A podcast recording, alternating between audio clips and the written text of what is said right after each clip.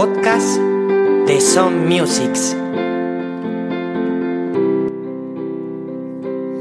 Muy buenas familia y amigos de toda esta comunidad de Son Musics que estamos creando y ahora estamos, la verdad que no, lo creemos, eh, estoy viendo en pantalla a José de la Vega, un cantante que, va, vamos, va por el carril del 8 y nos va a sorprender, luego hablamos un poquito más de él. Y tenemos también a nuestra querida Cintia Monleón, de la familia Son Music. Hoy estoy con mi gran amigo José de la Vega, y cantante, un grandísimo cantante. ¿Y por qué os he traído a mi amigo José? Pues porque para mí representa lo que, lo que es la música y lo que es eh, tener un sueño y saber que tienes un don o algo que te hace extremadamente feliz, eh, que es cantar, con lo cual brillas, ¿no? Y te hace como elevarte a otro estado de, del ser, ¿no? Y seguir ese sueño, a pesar de que a lo mejor no era el momento que te correspondía o no tenías la formación que debías, ¿no? Y como yo eso lo he vivido día a día con mi amigo José, porque lo conocí cuando él estaba dando sus primeros pasitos en la música, y claramente vi ese diamante que, que, había en él, ese brillo y esa grandísima voz y en todo momento le animé a que siguiera ese llamado, ¿no? Y bueno, hoy José eh, estás eh, que te sales continuamente haciendo conciertos, dedicas todo tu tiempo a la música, estás grabando muchísimos programas de televisión, lo cual me hace inmensamente feliz y además es de justicia que así sea, ¿no? porque él es una grandísima voz y una gran persona.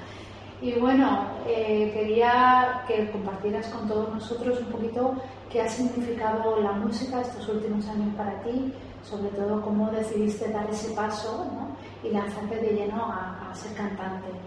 Pues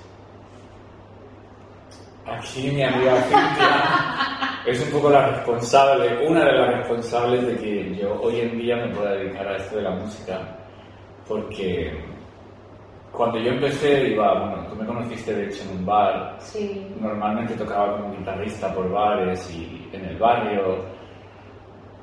Los comienzos siempre son así, pero bueno, pero yo tampoco sabía que esto iba a llegar a, a esta dimensión, ¿no? Pero es que siempre que nos vemos, porque yo he tenido la grandísima suerte de compartir escenario con ella, que es un privilegio para mí, eh, y, siempre que, y siempre que nos vemos, yo creo que se lo recuerdo siempre siempre te digo aquellas palabras tan bonitas que me dedicaste. Que, que me dijiste, uff, me dijo, eh, no dejes nunca de cantar, porque tienes algo especial en la voz. Es así. Y me sigo emocionando.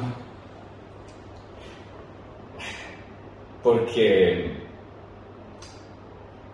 para mí cantar es algo más que subirme a un escenario y, mostrar ese lado bonito de, exhibición o de que va un poco asociado o que muchas veces la gente asocia a subir al escenario, ¿no? De quiero que me vean, quiero que no. Para mí cantar es algo mucho más profundo.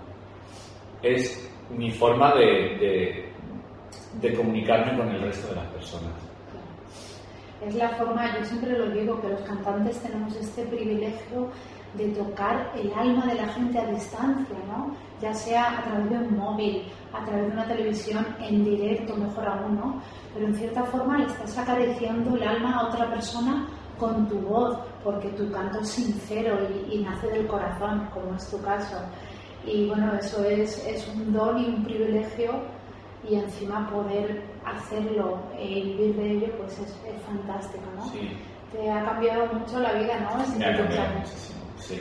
He tenido esa, bueno, tengo la grandísima suerte de hoy en día estar centrado en la música, en cantar, que, que creo que es para lo que he venido a este mundo. Esa, esa es la cuestión. Como hemos visto a lo largo de la formación, en muchos puntos, si uno escucha ese llamado, si tiene ese, ese interés, si piensa que cuando haces esto estás como en otro mundo, el tiempo pasa sin que lo sientas, tienes que dedicarle un ratito, tienes que estudiar, tienes que sacarlo mejor. aunque no vayas a vivir de esto ni siquiera, pero porque vas a ser feliz, porque vas a compartir con los demás, ¿verdad? Eso es. De hecho, yo, antes de comenzar a dedicarme profesionalmente, eh, yo cantaba en mi casa. Me encerraba en la habitación y, me ponía música y yo cantaba durante horas sin ninguna pretensión. Sí que es verdad que siempre tienes ese gusanillo de me gustaría dedicarme a esto. Y, pero sobre todo por, por cómo los cantantes que yo he ido escuchando a lo largo de mi vida han provocado en mí esas emociones. Efectivamente. Claro, entonces yo quería conseguir eso mismo por encima de todo. Eh, no hay nada más bonito que cuando tú terminas de cantar y alguien se te acerca llorando. Sí, o alguien te dice eh, que con tu voz le has tocado, que. Bueno, una de las cosas más bonitas que me han pasado es que en uno de los conciertos me escribió una persona, no voy a decir el nombre, y me dijo que gracias a venir a mi concierto y gracias a escuchar mi voz había vuelto a escribir. Porque Maravilla. escribía poesía, había dejado de escribir. Pues Y- capaz de quitar algún tipo de bloqueo emocional. ¿no? Y dice que cuando salía al escenario, que escuchó mi voz y, y que de repente cuando llegó a su casa ese bloqueo había, había desaparecido y comenzó a escribir poesía de nuevo. Eso Entonces, sí que es una conexión auténtica.